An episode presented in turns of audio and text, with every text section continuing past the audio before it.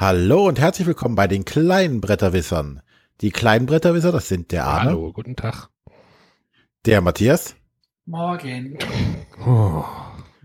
Und ich bin der René, ganz normal. Ich bin ja froh, dass du nicht Arnechen gesagt hast und Matthiaschen und Renéchen. Matzchen. Matze. Mätzchen. Matze. Ja. Matze. ja, heute sind wieder die Kinderspiele dran. Ähm, da hat sich jetzt äh, in den im fast letzten Jahr einiges angesammelt an Kinderspielen. Ich habe mal nachgeguckt, das ist ähm, im Juni hatten wir, glaube ich, die letzte Kindersendung. Uiuiui. Matthias schreibt ja definitiv keine, zu lange her. Matthias schreibt ja keiner mehr auf für uns, keine Kindersendung. Nee, das liegt einfach daran, dass die Gäste, die wir für die Kindersendung alle eingeplant haben, immer irgendwie wieder nach hinten schieben lassen. Ja, aber nichtsdestotrotz haben wir uns jetzt mal ein paar Kinderspiele rausgegriffen, die wir äh, jetzt unbedingt noch vorstellen wollen, bevor die auch wieder zum alten Eisen gehören. Und da wir jetzt einige Spiele, die wir für heute vorbereitet haben, darf der Arne mal zackig beginnen. Zackig beginnen. Naja, ich wollte erst mal sagen, äh, als, als wir über die großen Spiele geredet haben, hat René ja ein Kinderspiel vorgestellt. Deswegen möchte ich heute kein Kinderspiel vorstellen. Ich, ich habe heute tatsächlich mal Blood Rage gekriegt und äh, möchte nicht darüber reden. oh Gott, oh Gott, oh Gott. Nein, äh, aber ich habe, ich möchte über ein Spiel reden, das auch eine große Schachtel hat und äh, in dem Spiel sind auch Miniaturen, könnte man sagen. Denn äh, in dem Spiel, in der Spielschachtel zu Bibi und Tina, das große Rennen. Das sind Bibi und Tina. Und von Matthäus und Sabrina. Oh Gott, mein Gott, man, das, man wird weich in der Birne, wenn man das oft genug hört. Also ich muss ganz ehrlich gestehen, ähm, als ich klein war, gab es nur Bibi Blocksberg und keine Tina. Ja, aber Pferde sind cool, Mann, bei Mädchen. Du hast ja, du hast ja keine Töchter. Ich hab, hab ja keine Töchter, genau. Ja, ja, also ich möchte über Bibi und Tina reden, das große Rennen, ein äh, Kinderspiel aus dem Hause Schmidt. Und in diesem Spiel äh, sind zwei Steckenpferde enthalten. Jetzt dürft ihr mal, äh, dürft ihr mal raten, wie die aussehen. Das eine ja, ist so ein Steckenpferd. Ja, das so, eine so. ist, das eine, eine ist, ist ein ein Schimmel, das andere ist ein Fuchs. Richtig, genau. ich kenne mich aus in der Materie. Also Sabrina natürlich, der Schimmel oder die, ja. die Schimmelin. Und Amadeus, der Fuchs, sind als Steckenpferde dabei. Und der Witz ist, äh, die, diese Stecken haben am Ende einen Magneten. Warum? Darf ich kurz sagen, dass ich mich gemobbt fühle, weil ich davon keine Ahnung habe? Ja, du hast keine Ahnung. Endlich haben wir mal Ahnung, René, ne? Wurde ja auch mal Zeit. Und jetzt? Endlich haben wir ein Thema gefunden. Bibi und Tina, ja genau.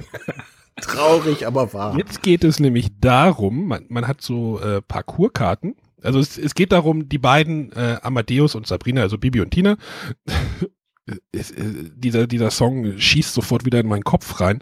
Äh, ähm, möchten, machen natürlich ein Rennen und dafür legt jeder Spieler ein Parcours aus aus äh, sechs Parcourskarten, die sind relativ richtig schön groß. Die legt man auf den Fußboden. Also man braucht für diesen Spiel, für dieses Spiel viel Platz, denn man spielt es nicht auf dem Tisch, äh, sondern man reitet mit diesen Steckenpferden über diesen Parcours, sammelt mit diesen Steckenpferden, die ja hinten einen Magnet haben, ähm, Symbolkarten ein, die ein bisschen, die magnetisch sind. Das ist total cool. Und dann reitet man mit diesen Pferden äh, und die Karte steckt hinten dran zu seinen Symbolchips und die müssen dann passend sein zu der Symbolkarte. Und äh, diese Parcourskarten, da sind dann halt so Symbole drauf, wie äh, einmal, im, einmal äh, um diese Karte reiten oder ein Hampelmann machen oder drüber springen oder ähm, Dinge halt machen. Ähm, ich, äh, ja, das ist dann auch schon irgendwie das ganze Spiel. Also es geht halt so darum, sich zu bewegen, äh, schnell diesen Parcours abzuhandeln und äh, viel Spaß zu haben mit diesem Spiel. Äh, es steckt wirklich nicht viel dahinter, aber ähm, diese Bewegung und dieses Reiten, also meine Tochter ist voll auf dieses Reiten abgefahren mit diesen äh, diese Steckenpferde liegen auch immer noch irgendwie bei uns im Wohnzimmer an der Wand gelehnt, also die werden auch gar nicht mehr eingepackt, sondern immer irgendwie benutzt als Spielzeug natürlich, was ja auch nicht das Schlechteste ist. Und ja, ich finde das, finde das echt witzig, aber ich muss das nicht spielen. Das ist ein Kinderspiel. Also das ist ein Kinderspiel, wo die Erwachsenen vielleicht, naja, Achtung, jetzt könnte man wieder sagen, man könnte auch ein Trinkspiel daraus machen. was mit der Menge natürlich dann auch irgendwie wahrscheinlich gut skaliert. Aber ähm, nein, es ist ein ganz toll. Wenn du grölen das Bibi und Tina Lied singst und dann durch die Einfahrt reitest. Da freuen sich aber die Nachbarn. Nein, es ist, wie gesagt, schönes, schönes Bewegungsspiel. Ähm, man braucht tatsächlich eine Menge Platz dafür. Also vielleicht ist das auch eher was für einen Garten oder sowas. Ähm, jetzt, wenn, wenn der Frühling jetzt losgeht oder gerade dabei ist, dann schön auf der Terrasse oder im Rasen kann man das ganz gut spielen. Also das ist also nichts, also eher was für die Kinder, die jetzt nicht unbedingt still sitzen können. Genau, es ist sondern eher mehr die, die Bewegung brauchen. Genau, es ist oder nach einem ruhigen Spiel mal Action. Genau. Das ist, das ist richtig. Also das ist nicht irgendwie, wir sitzen alle am Tisch und machen irgendwas, was ich erst gedacht hatte und dann hatte ich halt das ausprobiert, habe gedacht oder ausgepackt und habe gedacht, ach, das ist ja gar kein in Anführungszeichen Brettspiel, sondern tatsächlich ein richtig schönes Bewegungsspiel. Matthias, hast du Fragen? Nein. Doch. Doch. Wer ist Bibi und wer ist Tina? Ungefähr so in der Richtung, ja. Ja, das ist halt, äh, es ist halt wirklich so diese, die, diese Richtung, also dadurch, dass diese Steckenpferde dabei sind, ist es halt wirklich schon, geht schon ein bisschen in die Richtung äh, Spielzeug, aber. Das ist egal. Also ich, ich, ich meine, ich muss jetzt da dastehen und sagen, ich weiß noch, wie, wie in Essen Jürgen Kahler das als mehr oder weniger sein einziges Spiel in der Tüte hatte. weil er, also seine Tochter ja auch sowas ist. Und ich denke mir so, ach, warum habe ich denn nur noch große Kinder? Die kannst du auch kaufen? Was, kleine Kinder? Nein, das Spiel. Nein, ich will das nicht. Ich bin froh, dass es meine Kinder groß sind. ja, es ist. Ja, die entgeht einiges. Ja, ich musste, ich musste mit Bob der Baumeister und Thomas die Lokomotive aufwachsen. Also so schlimm ist es jetzt auch nicht. Äh, es liegen auch noch Quizkarten bei, aber die haben wir irgendwie gar nicht. Also man kann auch noch ein Quiz damit spielen, aber da ich in der Materie nicht so drin stecke, hm. Was sagst du jetzt so? würde ich, würde ich gegen meine Tochter da knallhart den, den, den kürzeren ziehen. Alleine schon, dass wir zwei gelernt haben, dass es Schimmel und Fuchs bei den Pferden gibt, gibt, äh, wissen wir doch nur, weil unsere Töchter Bibi und Tina hören und uns sowas immer brühwarm erzählen, was sie gelernt haben. Naja, wenn ich jetzt hier aus meinem Fenster gucke, wenn es jetzt noch hell wäre, würde ich auf einen Pferdehof gerade gucken. Also ich bin da vielleicht noch mehr Landei wie du. Ja, das denke ich mal. Und bei uns im Stall steht auch ein äh, schwarzes Pferd. Ich weiß nicht, wie es heißt. Also ich weiß, wie das Pferd heißt, aber Pony. Also wir haben tatsächlich auch ein Pony zu Hause. Und ja. Deswegen ist halt für, für Kinder, die halt Bibi und Tina irgendwie, die sind ja immer noch eine große Nummer und Kinofilm und äh, ich glaube vierter Kinofilm, glaube ich. Ja, vier. Der vierte ist jetzt auch gerade gestartet im Kino und äh, ja, das war Bib, Bib, ihr bitte mal, ja? Mir fällt gerade noch ein, als wir auf Burg Stahleck waren letztes Jahr. Ja. Da konnte man ja in der Lotterie ein Bibi und Tina Spiel gewinnen, das man aber nächstes Jahr wieder mitbringen muss. Das war so eine Art Wanderpokal. Das haben da dann die, die Fans gespielt, weil das halt jedes Jahr gespielt wurde und dann unterschrieben wurde und so. Das sah schon ziemlich zerkrakelt aus. Das kenne ich jetzt nicht. Ähm. Weil du vorhin von Saufspiel geredet hast. Also. ja, das ist doch irgendwie so dieses geflügelte, oh, aus dem Kinderspiel kann man ein gutes Saufspiel machen. Ähm, ja. Könnte man. Sollte man vielleicht nicht. Ja. Gut. Das war Bibi und Tina, erschienen bei Schmidt-Spiele von Kai Haferkamp. Ähm, ja, mehr Infos sind, glaube ich, nicht. Äh, da. Da. Ein Lizenzprodukt quasi bei mir im Haushalt. Wo wir letzte Woche, letzte Mal über Lizenz spielen und dass ich keine habe. Jetzt schon. Ja, stimmt. Wobei das nicht ganz stimmt mit Lizenz an der Stelle, weil Schmidt-Spiele ist ja mit sein, ist, hat ja in der Oberfirma, der gehört ja auch äh, die Firma, die Bibi und Tina als Lizenz rausgibt. Kiddings. Also das ist in dem Sinne eine hausinterne Lizenz. Kiddings ist das, glaube ich, ne? Ja, Kiddings, die ja. gehört auch. Ach, gehört derselben okay. Firma. Siehst du wieder. Also von da aus gesehen, die sitzen im selben Haus. Das ist an der Stelle, also da muss man auch nicht mal vor, vors Regenwetter, damit man da irgendwie sowas absprechen kann. Also von da aus gesehen können wir jetzt überlegen, ob das als Lizenzspiel gilt. Ach verdammt, also nicht. ja. Gut. Ja, jetzt habe ich äh, mal was vorgestellt. Gut. Dann komme ich äh, zu meinem Spiel, oder zum ersten Spiel, und zwar Family Flutterby. Äh, man sehe hier, beachte das Wortspiel Flutterby und Butterfly. Äh, Ach es geht so, um jetzt habe ich verstanden.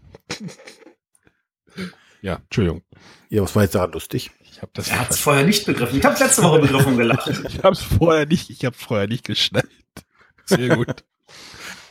Okay, also die flattern vorbei, die Familie äh, flattert bei. Ähm, und zwar ist es ein Kinderspiel für Kinder ab fünf Jahren. Ähm, und jeder Spieler, oder wir suchen, oder wir suchen Schmetterlinge. Und jeder Spieler bekommt dafür ein sogenanntes Schmetterlingsbrett. Ich weiß nicht, ob ihr von früher noch diese Dinger, die nannten wir immer Himmel und Hölle. Äh, so zusammengefaltetes Papier, was man immer so hin und her falten konnte. Ja. Und äh, irgendwann ja. musste man Stopp sagen, dann konnte man aufklappen und dann gab, war da irgendwas drin, entweder ein doofer Spruch oder sowas. Und so ähnlich muss man sich jetzt dieses, dieses Schmetterlingsbrett auch vorstellen. Also es ist quadratisch und es hat ähm, vier Quadranten. Und diese vier Quadranten bestehen auch wieder aus äh, quadratischen Feldern, die zusammengefaltet wurden, so dass man äh, diese vier Quadranten jeweils hin und her falten kann. Das ist jetzt schwer zu erklären. Da müsste man sich am besten mal Bilder angucken. Und auf diesen äh, Feldern oder diesen Quadranten sind immer Schmetterlinge, so dass man je nach und diese Schmetterlinge haben immer äh, bestehen aus zwei Flügel und die sind aber unterschiedlich farbig, äh, äh, haben eine unterschiedliche Farbe. Und jetzt durch das Hin- und Herfalten auf diesem Schmetterlingsbrett findet man immer wieder neue Schmetterlinge mit unterschiedlichen Flügelkombinationen, sei es jetzt grün, rot, gelb, äh, lila, äh, gelb, äh, pink oder pink, pink oder lila, grün, lila, rot oder rot, lila, alle möglichen Kombinationen. Das Spiel besteht jetzt darin, das wird in der Mitte wird eine Karte umgedeckt, das sind entweder ein oder zwei Schmetterlinge drauf. Und man muss jetzt versuchen, auf seinem Brett durch Falten und hin und her falten, diese Schmetterlinge zu finden. Ähm, das erfordert eine relativ hohe Auffassungsgabe, weil nach spätestens drei, viermal umklappen, denkt man, ich bin durch alle möglichen Kombinationen durch. Äh, der ist nicht dabei, das geht gar nicht. Und dann, wie diese, diese, äh, diese Knobelspiele, wo so zwei, zwei Metallringe dabei sind, wo man dachte, das geht nicht auseinander und dann klappt man einmal doch irgendwas anders in eine andere Richtung, was man anscheinend doch vorher nicht gemacht hat und auf einmal entsteht dieser Schmetterling. Äh, das ist dann schon relativ anspruchsvoll im ersten Moment. Ich glaube, für Kinder weniger anspruchsvoll als für so erwachsenen Gehirne, die dann versuchen, irgendein äh, Muster zu falten oder nach einem bestimmten Vorgehen durchzugehen, während die Kinder einfach wild drauf losfalten und dann versuchen, diese Schmetterlinge zu finden. Äh, ist relativ kurz, also ich würde mal sagen, so eine komplette Runde, ich glaube, wenn man äh, acht oder wie viel Schmetterlinge gefunden hat, weiß gar nicht genau. Äh, Ach nee, es werden 13 Schmetterlingskarten äh, in die Mitte gelegt und wer da zuerst, oder wenn alle 13 aufgebraucht ist, wird geguckt, wer das, äh, wer die meisten hat. Das ist also relativ flott gespielt, wobei man halt dann sagen kann, okay, äh, die Kinder, die eine längere Durchhaltvermögen haben, können dann noch eine Runde spielen, wenn sie möchten. Äh, das ist also wirklich ganz schnell. Man muss auch nicht groß lang ruhig sitzen bleiben, sondern einfach wild drauf losfalten. Äh, die Sachen sind auch relativ stabil sieht jetzt so aus, als könnten die doch einige Kinderhände überleben. Ist halt immer die Frage, wie pfleglich die damit umgehen, aber unsere sehen noch relativ gut aus, obwohl die auch schon durch einige Kinderhände gewandert sind. Das haben wir beim Termin auf der Messe gespielt. Das war doch das, ne? Genau. Das fand ich irgendwie total niedlich. Also das ist ein, man könnte wirklich sagen, auch dieses Spiel trifft niedlich wirklich sehr schön zu. Genau, es ist eine kleine Schachtel, es sind kleine äh, Schmetterlingsbretter, die also auch sehr gut in Kinderhände zu halten sind. Äh, Arne hat schon, also der Arne kann in, komplett in die Hand nehmen und dann sind sie weg, glaube ich. Ich fighte alles mit einmal. ähm, also wirklich kindergerecht alles. Die Grafik halt sehr, sehr bunt und niedlich. Und wie gesagt, ein schnelles, einfaches Spiel, was du halt auch ohne Großregelerklärung schnell den Kindern beigebracht hast. Ja, Klingt das gut. war jetzt Family Flutterby von äh, Huch und Friends. äh, vom Autoren Martin äh, Nedergaard Andersen. Könnte irgendwas Schwedisches. Skandinavisches. Ja, irgendwas Skandinavisches auf jeden Fall sein. Äh, nettes kleines Spiel, was man auf jeden Fall Kindern, die etwas, wie gesagt, die nicht lange ruhig sitzen bleiben können, was Schnelles haben wollen, gut spielen kann. F Flutter hätte ich auch noch was jetzt zum Einschieben. Könnte ich mich ja mal vordrängeln. Du meinst, ich rede am Ende eh immer nur noch? Ja, den kann ich nämlich ausmachen. Wie, dann kannst du ausmachen. Nee, da bin ich dagegen. Das würde. Nee, lass mal den Matthias. Also die Hörer, bitte merkt euch, ich habe gleich was mit Flattern. Ob die Hörer das merken. Die sind, die denken sich, oh, oh, der Arne, der kommt vorbei. Ähm, gut, äh, ich äh, bin jetzt eigentlich, also das ist ein Spiel, das ich erst gar nicht als ähm, Kinderspiel wahrgenommen habe, weil ich damit sofort viel Spaß hatte. Das hatte ich schon vor knapp zwei Jahren gespielt auf Malle, äh, zusammen mit dem äh, Ralf, Ralf zur Linde und ähm, wir saßen da und wir waren völlig begeistert. Ähm, es geht darum, wir spielen Mino und Tauri. Ganz kurz noch. Wem sagt jetzt wieder Malle nix? Also sag noch mal kurz, was es ist. Äh, ja, für alle Hörer, also das ist äh, auf Mallorca, da gibt es so ein Klickenabend-Gathering, wo ganz viele Redakteure und Autoren zusammenkommen und gemeinsam ganz viele Prototypen spielen, eine Woche lang. Das ist Arbeit. Gut, dass du es nochmal erwähnt hast. Andere Das nennen. muss ich an der Stelle auch noch erwähnen, es ist Arbeit. Aber gut, gut aufgepasst, René. Ich, bei mir ist es irgendwie gerade vorbeigerauscht. Ja, ja, irgendwas muss der René ja auch machen. Also wenn er dich schon in die Schranken weisen kann, dann kann er auch mich in die Schranken weisen. Ja, auf jeden Fall. Auf jeden Fall. Also wir reden jetzt von Mino So, und Tau. Matthias. Arne ist dran. Was? Nee. ähm, ich finde den Namen schon mal ziemlich cool, äh, weil das halt, äh, es geht halt um Labyrinthe und äh, da fällt einem natürlich in der alten griechischen Saga natürlich der Minotaurus ein, der halt diese Labyrinthe bewacht. Äh, in diesem Fall geht es halt darum, dass das zwei coole Außerirdische äh, sind. Der eine ist Mino, der andere ist Tauri und die gehen durch verschiedene äh, Labyrinthe. Ähm, die sehen sich dabei aber nicht. Ähm, wir haben vom Schachtelaufbau her eine Wand zwischen uns stehen. Äh, jeder hat auf seiner Seite ein, äh, ein, ein Labyrinth aufgezeichnet. Äh, das ist jetzt aber nicht so, dass es irgendwie ein durchgehendes Labyrinth ist, sondern das ist effektiv in Bereiche unterteilt, wo man reingehen kann und wo man nicht reingehen kann. Also effektiv, es gibt keine Türen oder sowas, sondern ich habe den Bereich und wenn ich in einen anderen Bereich will, dann kann ich mich dabei nicht reinbewegen. Äh, auf der anderen Seite sind diese Bereiche aber anders abgesteckt. Das heißt, ähm, wenn ich kann uns bis dahin bewegen, dann wäre ich in der Mauer, dann kann der andere sagen, aha, aber ich kann hier weitergehen und dann schiebt der mich über die Mauer, wo ich dann rüberhüpfe, weil er ist ja in die Richtung gegangen und nicht ich. Und auf diese Weise können wir uns durch dieses Labyrinth bewegen. Wir müssen uns gucken, dass wir halbwegs noch merken, wo könnte der andere lang gehen, wo konnte ich lang gehen. Und man die kommuniziert natürlich die ganze Zeit. Man sagt dann sowas wie weiter nach links, nach rechts. Nein, ich muss da jetzt rüber, ich komme da nicht. Dann muss man vielleicht auch nochmal zurückgehen, um einen anderen Weg zu finden. Und äh, in diesem äh, Labyrinth sind verschiedene Gegenstände versteckt. Äh, die, manche sind auf der einen Seite und manche sind auf der anderen Seite. Ähm, und da ist ein Kartenstapel, der wird brav gemischt und dann ähm, versucht man halt nacheinander diesen ganzen Kartenstapel durchzuackern und das halt in einem Zeitlimit.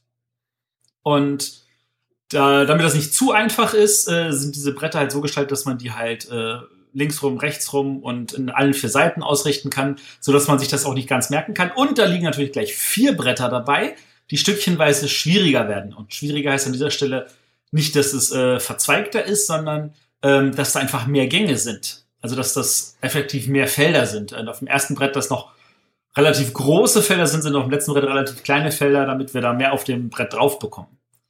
Und das ist eigentlich auch schon das Ganze an dem Spiel. Und so versuchen wir miteinander zu kommunizieren und äh, möglichst schnell rumzukommen und die Sachen einzusammeln und dann zu sagen, nein, ich muss da lang, nein, da lang und hoch und nochmal und nee, da komme ich nicht durch und jetzt lass uns schnell so rumgehen und so. Äh, macht, finde ich, total Laune. Super viel Spaß. Äh, hast du es auch mal mit Kindern spielen können? Ja, Und bei Ding klappte das auch gut. Ja, also das ist tatsächlich, also wenn, wenn ein Erwachsener mit einem Kind spielt, ist tatsächlich so, dass natürlich der, zumindest ich äh, als Erwachsener ein bisschen ungeduldiger bin, weil das Kind natürlich nicht so schnell begreift wie ich. Es ist natürlich tatsächlich einfacher, wenn man das mit einem Erwachsenen spielt. Ähm, aber auch da ist Spaß da, was ich ja mal ganz total toll finde, wenn ein Kinderspiel auch in einer reinen Erwachsenenrunde gut funktioniert. Ähm, nur Kinder, habe ich zugeguckt, hat auch sehr gut funktioniert. Also wenn Kind mit Kind spielt. Okay. Äh, kind mit Erwachsenen, da würde ich sagen, muss der Erwachsene natürlich äh, sich auf das Kind einrichten können und die Geduld dabei haben. Wenn man ja. das hat, dann ist das auch kein Problem. Dann schafft man vielleicht nicht alle oder so, dann zählt man einfach nur, wie viele man geschafft hat oder wie viele fehlen und ist auch damit zufrieden. An, Gut. Ansonsten äh, auch nochmal Lob an die äh, Redaktion. Also wirklich schöne Sachen, die man da findet, weil das natürlich so Außerirdische sind, die da rumschweben. Ähm, da sind natürlich ganz viele Anspielungen dabei. Da ist auch ein Fluxkompensator dabei und solche Sachen. Ähm, an der Stelle, also das, das gefällt mir besonders gut. Sehr, sehr gut gelungen. Ja, ich fand das, ich habe das auch gespielt und fand das auch, äh, ich habe es gar nicht mit meiner Tochter gespielt, fällt mir gerade ein, sondern eher mit unter Erwachsenen. Ähm, das werde ich auf jeden Fall nochmal nachholen. Ähm, wann ist denn das rausgekommen? Weißt du das zufällig? Das ist, wenn ich mich nicht irre, jetzt in äh, Im, Sep letztes im Jahr September. In, ja. Könnte das ja theoretisch auch nochmal für den blauen, ähm, für den Kinderspielpreis vielleicht ähm, eine Relevanz haben, oder? Was meinst du? Ähm, könnte es haben. Fände ich cool. Ähm, da muss ich noch auf jeden Fall einen Überblick finden. Ähm, aber es wäre nicht das einzige Spiel von äh, Amigo, die das da in der Kategorie relevant wäre, sagen wir mal so. Echt? Welches denn noch? Ice Cool. Oh ja, ja, wie viele Jahre ist denn? Auch das ist ein Spiel, wo man sagt, das spielt doch mit den Kindern, das spielt doch mit Erwachsenen, ja, ja, aber das ist auch ein Kinderspiel, so ist es nicht. Stimmt, das, ja, das haben wir Weihnachten mit meiner, aber das haben wir tatsächlich auch mit meiner Tochter und die haben da genauso gute Chancen wie die Erwachsenen. Das ist immer so ein schönes, schönes Zeichen, finde ich. Ja. Ähm, kurz nochmal die Rahmendaten. Das ist also, wie gesagt, Amigo-Spiele.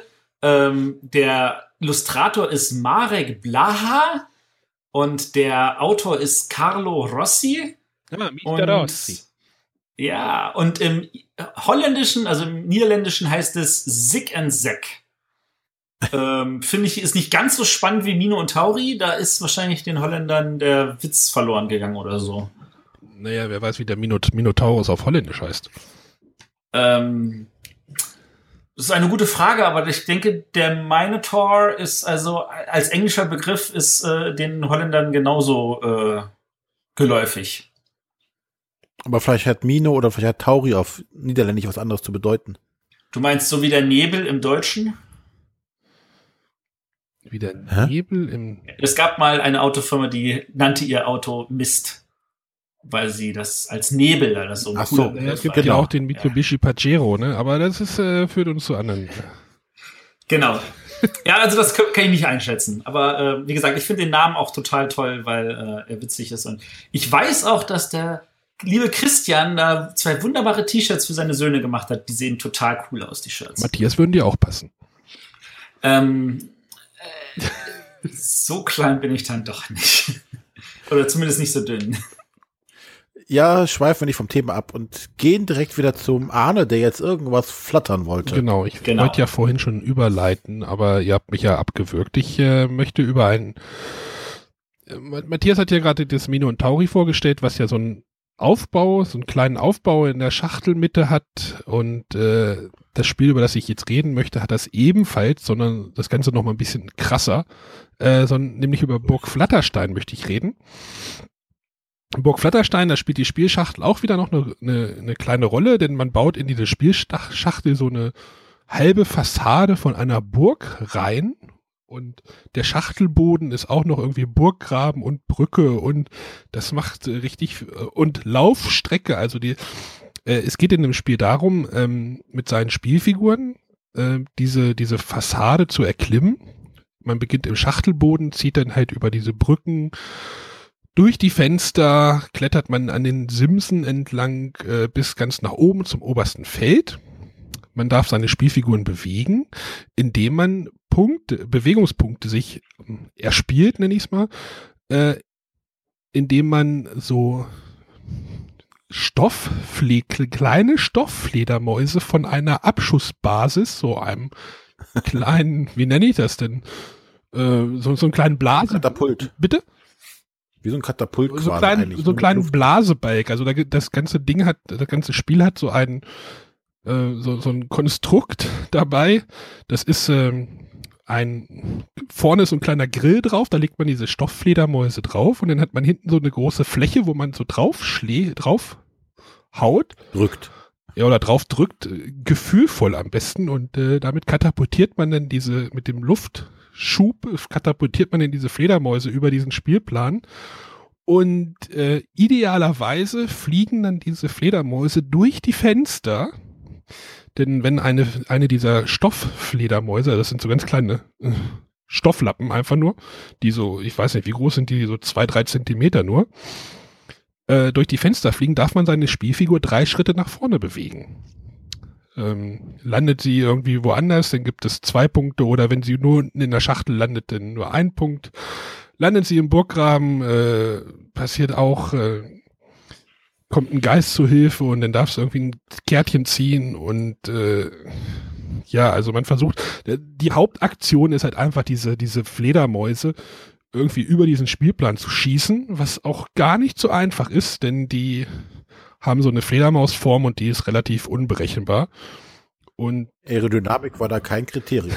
ja, aber das macht ja gerade den Spaß aus, dass du ja nicht, genau. dass du nicht gezielt irgendwie diese Fenster triffst, ähm, sondern die flattern dann irgendwie irgendwo lang und äh, das, das sorgt dann halt auch für Gleichheit zwischen Erwachsenen und Kindern und äh, es macht dann halt viel her, wenn diese Kinder da irgendwie, äh, diese Kinder da rumfliegen, nein, die äh, Fledermäuse da rumfliegen und dann über dem Plan oder daneben oder fallen doch noch in den Burggraben und äh, ja, und die Freude ist natürlich umso größer, wenn dann tatsächlich eine Fledermaus durch das Fenster fliegt. Genau. Und nicht wieder irgendwo hängen bleibt und dann so rumschlappert. Ja, es, es klingt halt einfacher, wie es tatsächlich auch ist. Also das ist, äh, ja. ist so dieser Eis-Cool-Effekt, wenn man wahrscheinlich einen äh, geübten Spieler dabei zuschaut, der schießt irgendwie gezielt und das sieht dann immer cool aus und wenn ich das dann mache, dann fliegen die sonst wo lang, die Dinger. Aber wir haben da riesen Spaß mit gehabt mit dem Spiel. Äh, und äh, wie gesagt, das ist. Äh, ja, was dabei auch manchmal noch Sinn macht, ähm, manchmal hat man das Gefühl so, okay, ab einem gewissen Punkt hat man als Erwachsener mehr so das Gefühl, ähm, wie fest ich draufdrücken muss, damit die Fledermaus die richtige Geschwindigkeit kriegt, um die, die Höhe zu behalten. Ähm, wenn du aber dann als Schwierigkeitsstufe für die Erwachsenen sagst, du musst das mit deiner schwachen Hand, also bei Rechtshändern mit der linken Hand machen, äh, ist das ganze Gefühl auf einmal wieder dahin. Oder du machst halt als Erwachsener, ziehst du einfach die, die, die äh, Rampe einfach ein Stückchen nach hinten oder sowas, dass der Weg weiter weg ist oder irgendwie sowas. Also du kannst da schon noch ein bisschen ausgleichen. Genau, also das ist, das ist immer ganz positiv, dass du sagen kannst, okay, wir machst es halt für den Erwachsenen ohne großen Aufwand, ein bisschen schwieriger, äh, weil du, wie gesagt, du aufgrund deines Gefühls, was du dann in der Hand hast, äh, gegebenenfalls etwas besser bist, gerade als so kleinere Kinder, ne? Ja, also das sind die Kinder auch wirklich auch, die kriegen das aber auch relativ schnell raus, finde ich. Also bei uns hat das. Aber es kann natürlich auch ein bisschen frustig sein, das Spiel. Also wenn, wenn das dann irgendwie beim fünften Mal immer noch nicht klappt, dann äh, habe ich es auch schon erlebt, dass Kinder gesagt haben, nee, ich gehe jetzt weg. Ende. Ja, da muss man schon ein bisschen frusttolerant sein. Also. Aber trotzdem, also dieser Aufbau macht natürlich einiges her und äh, das ist alles, hat alles Hand und Fuß oder wie sagt man das? Ja. Verdammte Floskeln, ne? Ja. Matthias, hast du noch Fragen? Nein. Also ich möchte Nein. nur noch mal betonen, also op optisch ist tatsächlich ein richtiger Hingucker, ne? Also diese, diese ganze Burg, das, das äh, was du da aufbaust, ist, sieht super toll aus und dann dieses, ja, so wie so eine alte Burgruine, die du da wirklich stehen hast. Das ist alles sehr schön geworden. Ja, das ist, ist halt von drei Magier-Spiele und die haben es halt einfach drauf, so, so einen gewissen Flair einzufangen, habe ich immer so das ja. Gefühl. Das ist, das, das, das, das, das wirkt immer alles sehr rund bei denen. Ja. Das war Burg Flatterstein, äh, erschien ja bei drei Magier-Spiele. Ähm, wie ist das im Vertrieb? Sind die im Vertrieb bei Schmidt oder sind die Schmidt oder ach, das ist ja auch alles wieder kompliziert. Die sind bei im Vertrieb von Schmidt. Ähm, die waren nicht immer Schmidt, aber ich glaube, die sind inzwischen auch Schmidt und nicht nur Vertrieb. Aber ich bin mir da nicht hundertprozentig sicher. Deswegen. Also ich habe gerade die Anleitung vor mir, da steht Copyright 3 Magierspiele bei Schmidt-Spiele. Es sind drei Magierspiele, ist mir auch egal, ob die jetzt Vertrieb oder sonst was ist. Äh, und das Spiel genau. hat Guido Hoffmann gemacht. Und die Illustration? Äh, Rolf Vogt. Der ist auch super. Ja, ich glaube, der macht das, der macht viel für drei Magier, ne? Der hat, der hat ein bisschen so den Stil geprägt, würde ich Ja, das, deswegen, das ist so, die haben so einen komischen Stil, den erkennt man irgendwie so, also nicht komisch, sondern so einen einzigartigen Stil, den man irgendwie sofort erkennt. Ja. Gut, dann komme ich mal zu meinem zweiten Spiel. Äh, ein Spiel, was ich ähm, vor letztes Jahr zu Nürnberg also, äh, wurde das angekündigt und wo ich sofort gesagt hatte, oh, wie geil ist das denn? Das muss ich haben. Und zwar Robby, Toppy und das Flievertüt. Äh, über das Spiel kann ich fast nicht wirklich ähm, objektiv berichten, weil ich einfach das total toll fand damals als Kind. Äh, zum einen das Buch und äh, aber auch die damals äh, ja sehr skurrile äh, Marionettenserie, Fernsehserie, die es dazu gab, äh, die man sich heute wahrscheinlich nicht mehr angucken möchte. Ähm, doch. Ich glaube, nein, das ist nicht mehr, das ist nicht gut gealtert, wie man so Okay. schön Gibt's sagt. bei YouTube, ne? Sogar. Ja. Wo dann äh, die, die, die beiden Hauptcharaktere sehr schöne Marionetten sind, die auch einiges können, aber viele Nebencharaktere sind so tapezierte Klorollen. Also Ich, ich finde das irgendwie so total bemerkenswert. Wir sind ja nur wirklich ein paar Jahre nur auseinander. Bei mir sagt das gar nichts mehr. Ja. ja, schade. ja, Sehr schade. das hatten wir in Nürnberg auch die Diskussion. Herr Spielner, Sie sind draußen. Wo wir, wo wir vor diesem Ding da standen und du hast, du bist voll abgegangen. Ich sag, was ist das denn? Ja, ja, weil ja auch, dann stand ja auch dann das richtige Flievertüt, das Original Flievertüt aus dieser Serie. Noch darum. Ach, Das fand ich schon sehr ich toll. lese gerade den Wikipedia-Artikel. Da steht, äh, Drehbuchautor und Reg- Regisseur war Armin Maywald. Von Ja. einer also Verfilmung von 72. Also da gab es wohl nochmal irgendwie eine Verfilmung. Ach, ja, irgendwie. Naja, kommen wir aber von der Fernsehserie jetzt zum Spiel. Äh, in dem Buch, beziehungsweise in, dem, in der äh, Serie, geht es ja darum, dass der Roboter Robby äh, drei Roboterprüfungen ablegen muss und dazu die äh, Hilfe von dem Erfinder Toby braucht, der das Flievertüt entwickelt hat. Und ähm, wir sollen jetzt auch äh, Roboterprüfungen erledigen. Dafür liegt in dem Spiel ein großer Spielplan, eine große Welt oder groß eine Weltkarte dabei, wo verschiedene Orte drauf abgebildet sind. Beziehungsweise die Orte sind verschiedene äh, Symbole drauf abgebildet. Zum Beispiel ein Panda-Bär, ein Wolf, ein Tiger, was haben wir noch? Äh, der Eiffelturm, äh, Mount Rushmore und so weiter. Also äh, viele bekannte Tiere oder Orte, auch die, die hier die, diese äh, Köpfe von den Osterinseln sind dabei. Und es befindet sich drauf ein Streckennetz, von äh, wo man jetzt über diese Weltkarte reisen kann. Ähm, und zwar gibt es drei unterschiedliche Strecken. Es gibt einmal äh, eine grüne, das sind die Straßen. Dann gibt es eine blaue Strecke, das ist Wasser. Und es gibt eine rote Strecke, das ist Luft. Weil wir sind ja mit dem Flievertüt, was fliegen kann, was im Wasser fahren kann äh, und was äh, über die Straßen fahren kann. Äh, zusätzlich hat jeder Spieler vor sich ein Armaturenbrett mit einer ähm, äh, Anzeigetafel für Himbeersaft. Weil das Flievertüt, wie ja jeder weiß, fährt nicht mit Benzin, sondern mit Himbeersaft Hm. ersatzweise auch mit Lebertran. Und jetzt hat man drei Anzeigen, einmal für Rot, äh, Blau und Grün.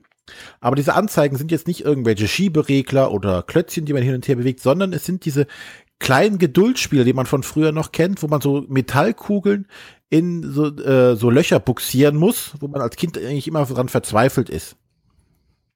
Und genau das ist der die Mechanik oder der Motor hier in dem Spiel.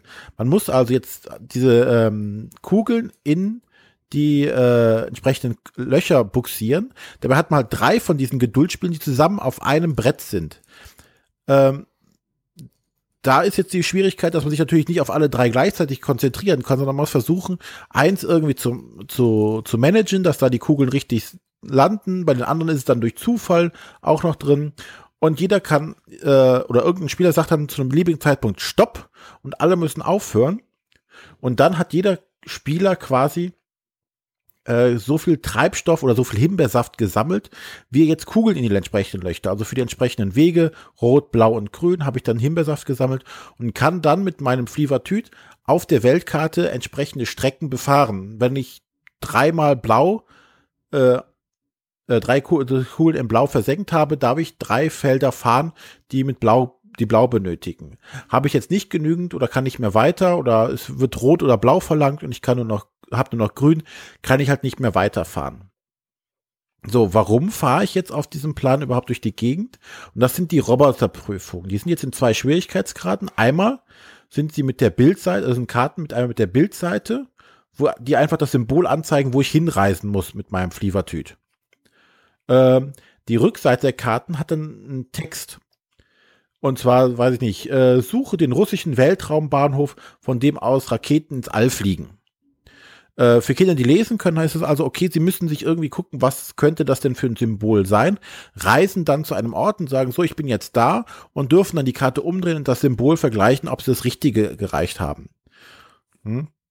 Oder suche einen Berg ohne Spitze am Südzipfel eines Kontinents. So, jetzt kann man aus den Informationen versuchen herauszufinden, welches Ziel es ist, was man erreichen soll. Äh, und wer zuerst drei dieser Roboterprüfungen erledigt hat, der hat das Spiel dann gewonnen. Ähm, ja, grundsätzlich ist es halt echt mal ein komplett neuer Ansatz mit diesen Geduldsspielen, diese, diese Kugeln da rein zu boxieren. Äh, das kannte ich jetzt so noch aus keinem Spiel. Ähm, ja, die, die Grafik ist natürlich toll, die Geschichte drumherum ist toll. Äh, das ist, ich finde es schön, dass es zwei Schwierigkeitsgrade gibt, also einmal mit dem, mit der Bildseite und einmal mit der, mit der textuellen Seite, sodass du sagen kannst, okay, die Kinder sind jetzt äh, sieben oder so, können schon gut lesen. Die dürfen dann entsprechend schon oder können dann entsprechend schon mit, der, mit den Texten arbeiten und nicht nur mit den Bildern. Aber jetzt so wie bei uns ist es halt auch optimal. Die äh, Emma kann auch nicht lesen, also darf sie halt mit den äh, Bildkarten arbeiten. Ähm, hierbei auch ein kleines hm, Problem in Anführungszeichen, ähm, wie bei Burg Flatterstein, dass ein Erwachsener relativ äh, schnell äh, besser dran, wird, diese Kugeln reinzubuxieren. Aber da auch wieder die Möglichkeit zu sagen, okay, ein Erwachsener macht es halt nur mit der linken Hand. Äh, und schon wird es wieder um, um Klassen schwerer, während dann die Kinder beide Hände einfach verwenden dürfen, um das Tableau zu halten. Kleiner Minuspunkt an der Stelle ist, ein bisschen bei der Verarbeitung dieser Geduldsspiele. Ähm, und zwar bleiben manchmal die Kugeln am Deckel hängen oder an, an, dem Glasdeckel hängen. Äh, und das ist halt sehr ärgerlich, wenn das halt während des Spiels passiert und du bist gerade dabei, ähm, deine Kugeln zu reinzubuxieren und dann bleibt eine Kugel irgendwo hängen und du kriegst sie eigentlich nur frei, indem du das ganze Ding einfach kräftig rüttelst, womit durch alle anderen Kugeln wieder rauskommen. Also da ist echt ein bisschen ha, Luft nach oben oder zu wenig Luft nach oben in dem Fall. Aber ansonsten einfach ein tolles Spiel in diesem äh, Robby, Tobby und der Flievertüt-Universum. Das ist doch schön. Noch Fragen, Kienzle? Ist jetzt aber schon ein bisschen komplex oder nicht komplexer, aber ähm, schon für Ja, es klingt jetzt wahrscheinlich schwieriger, als es eigentlich ist. Aber es ist halt schwierig, diese, diese, diese Himbeersaftanzeige, äh, was du da machen musst, zu beschreiben. Himbeersaftanzeige ist schon geil. Also. Ja, wie gesagt, das Flievertüt fährt natürlich auch mit Himbeersaft. Ja, ähm, es hat sich aber anscheinend zumindest äh, gut verkauft, denn äh, steht ja schon die Erweiterung in den Startlöchern. René wedelt schon mit den Geldscheinen. Ja. Da Ich keine Seele wagte, sich in meinen Mauern zu besuchen, musste ich mein ganzes Vermögen für Himbeersaft ausgeben. Was? Ja. Gut. Ja, äh, dann kurz noch die Eckdaten. Das Spiel ist von Huch and Friends. Äh, Autor ist der Kai Haferkamp. Den hatten wir heute schon mal. Den hatten wir heute schon mal, der war fleißig. Wir hatten auch Huch und Friends schon mal. Ja, die waren auch fleißig. Ja, ähm, ich kann es eigentlich jedem, der Kinder hat und äh, Robby Tobby und der Flievertüt mag oder Fan davon ist, oder auch jemand, der nur Fan davon ist und keine Kinder hat und einfach was Tolles haben möchte, äh, wärmstens empfehlen. Es macht einfach Spaß. Ja, und darf der Matthias. Oh, ich, ähm, gut, äh, dann habe ich auch noch ein Spiel. Ähm, mm, mm, ähm, Mm. mm, okay, ja, dann stelle ich genau das auch vor. Hm. Das ist jetzt tatsächlich, ich würde behaupten wollen, das älteste Spiel von denen, die wir heute vorstellen. Das war nämlich, und es wird dieses Jahr garantiert nicht von der Jury beachtet, weil es nämlich letztes Jahr schon nominiert war. Hm, war nominiert zum Kinderspiel des Jahres und äh, das haben wir tatsächlich hier auch inzwischen ausgiebig gespielt. Auch wieder mal auch nur mit reinen Erwachsenenrunden. Äh, das ist nämlich ein kooperatives Spiel und das macht tatsächlich auch ohne Kinderspaß. Ähm, es geht darum, dass äh, die Kinder, äh, also das, da ist halt eine Speisekammer Mm. voller äh, le netter, leckerer Sachen. Und die Kinder sind halt irgendwelche Mäuse, die versuchen aus der Speisekammer Sachen zu klauen. Und da ist halt eine Katze, die äh, sich versucht, an uns ranzuschleichen und uns zu fangen. Äh, wenn wir dran sind, dann würfeln wir und dann äh, versuchen wir diese Würfel einzusetzen. Ähm, also auf den Würfeln sind diese verschiedenen Gemüsesachen angebracht. Äh, also wenn ich eine Gurke würfel, kann ich das auf ein Gurkenfeld legen und solche Sachen. Und äh, wenn ich alle Teile einer, ähm, äh, eines Gemüses abgedeckt habe, äh, dann nochmal. Also ähm, es geht halt darum, dass wir äh, eine Gruppe von Mäusen sind und die versuchen eine Speisekammer leer zu stibitzen, bevor die Katze sich an uns ranschleicht und äh, uns fängt. Äh, wir haben dazu drei Würfel und auf den Würfeln sind äh, die verschiedenen Sachen aus der Speisekammer abgebildet. Da gibt es Brot und Fisch und Gurken und äh, Käse und ich glaube Karotte gab's noch. Und auf der sechsten Seite ist ein X. X ist sowas wie ein Fehlwurf. Äh, und wenn wir dran sind, dürfen wir die Würfel halt beliebig oft würfeln, solange sie kein X zeigen. Also die X werden rausgenommen. Und äh, die anderen Würfel, die können wir halt entsprechend auf dem Brett platzieren, wobei wir halt beachten müssen, nachdem wir die erste platziert haben, ähm, und das ist jetzt schon eigentlich Profiregel, aber wir spielen halt immer mit Profiregeln, dann dürfen die weiteren nur in derselben Reihe oder selben Spalte äh, platziert werden. Also sobald wir die zweite platziert haben, die, die dritte natürlich nur in derselben Reihe beziehungsweise Spalte platziert werden. Äh, genau, und dann, äh, wenn wir dann, wenn wir sagen, wir können halt jederzeit aufhören, bevor wir sagen, oh, wir machen einen Fehlwurf oder so, das wäre nämlich ganz schlecht, äh, lassen wir es äh, so stehen und dann platz, pl äh, platzen wir auf diese Felder, die wir da haben. Das ist so ein großes 6x6-Raster, wo die Sachen so länglich, so zwei, drei, vier, fünf Felder groß äh, abgebildet sind. Dann platzieren wir da so, so Mäusemarker drauf. Und wenn alle Marker eines Stücks äh, abgedeckt sind, also alle zwei, drei, vier oder fünf Felder, äh, dann ist das halt in dem Sinne geklaut und dann äh, ist das in dem Sinne erfüllt. Wir sind sehr, sehr glücklich darüber. Ähm, und wir versuchen halt eigentlich alles einzusammeln auf allen Feldern, bevor die Katze kommt. Weil wenn, äh, wenn ein Fehlwurf kommt, bewegt sich die Katze ein Feld auf uns zu. Und das, wenn sie das zwei, vier, sechs, acht, neun Mal gemacht hat, äh, haben wir verloren. Oder zehnmal. Ja, ich glaube neunmal waren es. Äh, und das ist eigentlich alles. Und äh, gerade mit dieser Expertenregel, nur selbe Spalte oder Zeile, äh, kommt auch tatsächlich eine Menge äh, Gehirnschmalz mit rein. So, oh, wo platziere ich denn meinen ersten Würfel, dass ich möglichst viel und möglichst lange noch offen lasse. Und äh, das Thema ist dabei auch gefühlt frisch und neu. Also, äh, dass das so mit Katzen und Gemüse und so, das ist ja für als, als Erwachsenenspiel tatsächlich mal was anderes, auch wenn jetzt natürlich heißt, ja, es ist ja eigentlich ein Kinderspiel. Äh, die Kinder fanden das auch witzig. Ja, ist es denn jetzt ein Erwachsenenspiel? Ein Nee, ein Erwachsenenspiel. ist- Also, Es ist definitiv ein Kinderspiel, aber wir haben das als rein Erwachsenerrunden auch mit viel Spaß gespielt. ja, also ist es ein Familienspiel. Ja, ein Familien, also für mich ist ja jedes Kinderspiel irgendwo ein Familienspiel. Weil da, da, es ist ein Spiel, das die Kinder alleine spielen können. Es, man kann es natürlich auch Erwachsene mit Kindern spielen, aber wie gesagt, es kann halt auch reine Erwachsenenrunden begeistern. Und das finde ich ist immer sehr, sehr schön. Und äh, das, das Spannende ist ja, dieses Spiel war ja schon in äh, Österreich, hat sogar das Spiel der Spiele gewonnen, also den, den großen Preis.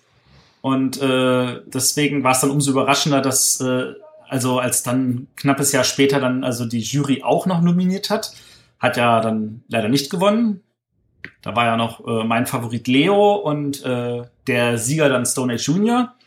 Aber äh, das finde ich, das tut dem Spiel keinen Abbruch. Das sollte man ruhig trotzdem mal gespielt haben. Es ist natürlich, es ist ein Albtraum, immer nach diesem Spiel zu suchen. Also es ist, es ist M mit drei M und einem Ausrufezeichen. Drei M und ein Ausrufezeichen. Suchmaschinen optimierungstechnisch war das vielleicht nicht ganz so clever. Stimmt, The Game war cleverer. es war genauso unclever. Ja, aber nun, nun kann ich auch verstehen, wenn die Verlage sagen, wir machen das ja nicht für Suchmaschinen, sondern wir machen das ja für den Handel. Und im Handel fällt das sehr wohl auf. Das können nämlich auch Kinder lesen an der Stelle. Ich bin mir sicher, deine Tochter hätte auch mit vier Jahren gesagt, hm, weil sie das M schon erken hätte, äh, hätte erkennen können, oder? Ja. Ja. Wahrscheinlich schon. Ja, äh, das ist eigentlich tatsächlich alles. Also es gibt äh, das Brett, das Spielbrett hat noch zwei Seiten. Ähm, das eine ist etwas leichter gestaltet, das andere ist ein bisschen komplizierter gestaltet. Ähm, also leichter und komplizierter im Sinne von, auf der einen Seite sind mehr kleinere Felder, äh, also mehr Zweier und Dreier und auf der anderen sind halt weniger kleine Felder.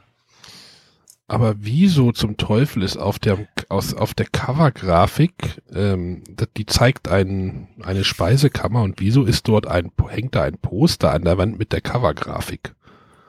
So ein bisschen Inception-mäßig, oder? Und auf dem Poster, auf dem Poster in der Speisekammer mit der Covergrafik hängt eine, ist das, ist die Covergrafik auch wieder drauf. Also wenn man da reinzoomen würde, würde man. Oh mein äh, Gott.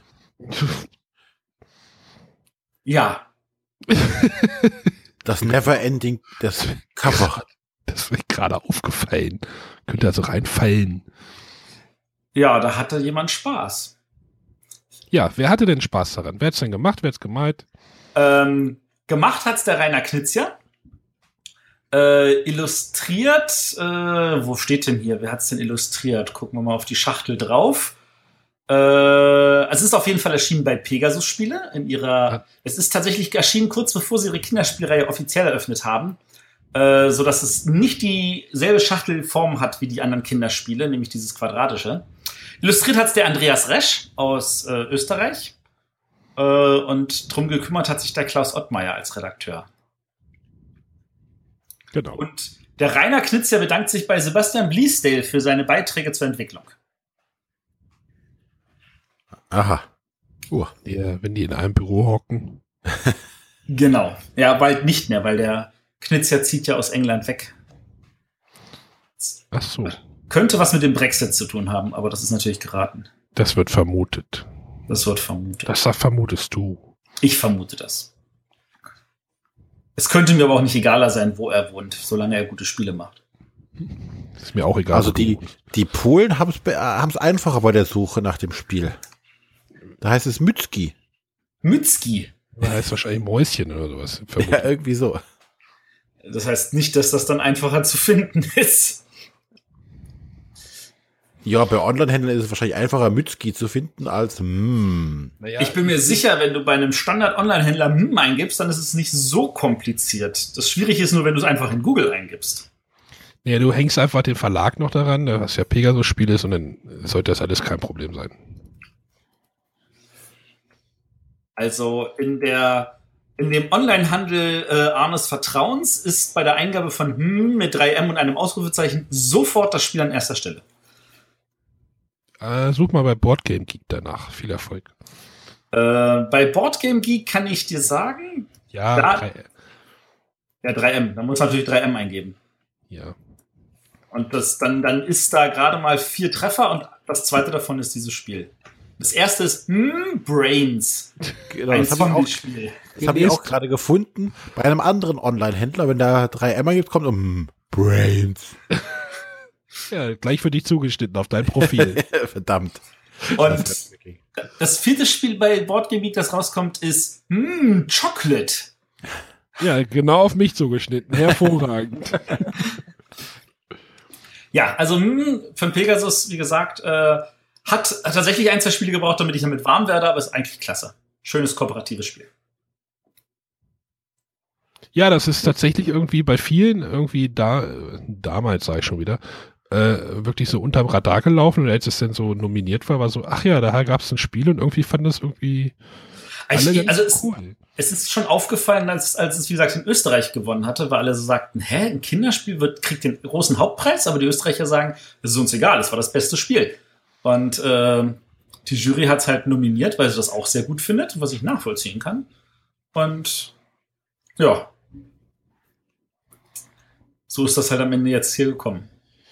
Mytski w Opalach, Opach heißt Mouse in Trouble. Schmeißt mir Google Translate jetzt gerade raus.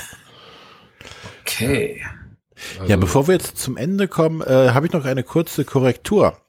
Ich habe ja eben so freimütig erzählt, es gibt schon äh, die erste Erweiterung für äh, Robby Toppy ist unterwegs. Das ist gar keine Erweiterung.